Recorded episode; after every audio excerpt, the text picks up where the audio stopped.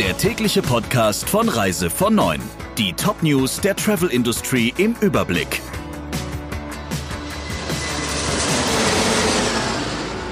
Mein Name ist Jennifer Hess. Einen schönen guten Morgen.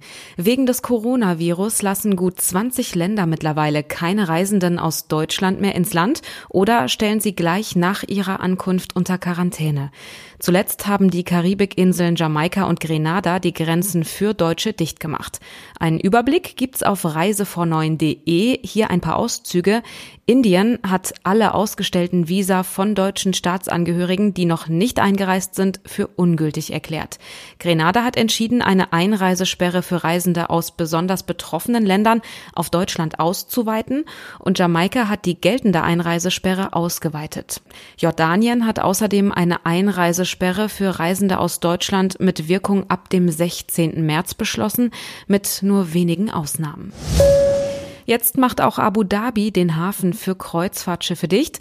Die Sperrung gilt sowohl für den Hafen von Abu Dhabi als auch für den der vorgelagerten Insel Sirbaniyas. Das betrifft unter anderem die Mein Schiff 5 von TUI Cruises, die Jewel of the Seas von Royal Caribbean und die Costa Diadema. Alle drei Schiffe durften nicht einlaufen und mussten nach Dubai fahren. Die Aida Prima ist am Mittwochnachmittag schon im Hafen von Abu Dhabi gewesen, soll von dort aus aber ebenfalls weiter nach Dubai. Da Aida Cruises für die kommenden Reisen der Prima ausschließlich Dubai und Abu Dhabi als Anlaufhäfen vorgesehen hatte, steht die Reederei jetzt doch vor einem Problem. Und die Kreuzfahrtreedereien suchen auch nach Ersatzhäfen für Italien, nachdem das ganze Land wegen des neuartigen Coronavirus zur Sperrzone erklärt wurde, müssen Kreuzfahrtanbieter viele Reisen neu organisieren. Denn in Genua und Civitavecchia bei Rom starten und enden viele Kreuzfahrten im westlichen Mittelmeer. Jetzt wollen die Reedereien nach Mallorca ausweichen. Da hat der Hafenmanager der Mallorca-Zeitung schon gesagt, dass bis jetzt 40 zusätzliche Anträge auf eine Anlegeerlaubnis zwischen März und Juni eingegangen sind. Alle können aber wohl nicht genehmigt werden.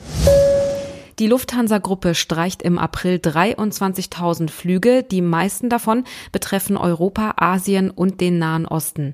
Deshalb ist für die nächsten zwei Wochen mit weiteren Annullierungen zu rechnen. Es soll aber darauf geachtet werden, dass alle Destinationen auf allen Kontinenten mit einer Airline der Lufthansa Group über die Drehkreuze Frankfurt, München, Zürich, Wien und Brüssel erreichbar gehalten werden, sagt das Unternehmen. Mit anderen Worten, die meisten Strecken werden nicht aufgegeben, sondern nur weniger häufig beflogen. Bis jetzt hat erst die Hälfte aller Thomas Cook Kunden Geld zurückbekommen. Der Versicherer Zürich hat nach eigenen Angaben rund 110.000 Kunden Geld erstattet. Alle Fälle, die noch nicht abgeschlossen sind, werden noch einzeln geprüft, heißt es. Viele ließen sich keiner Buchungsnummer zuordnen oder können wegen nicht korrekter Kontonummern nicht angewiesen werden.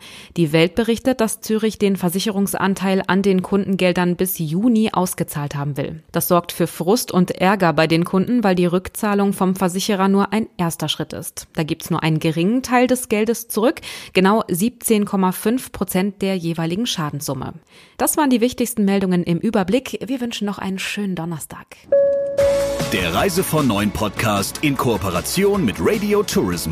Mehr News aus der Travel Industry finden Sie auf reisevon und in unserem täglichen kostenlosen Newsletter.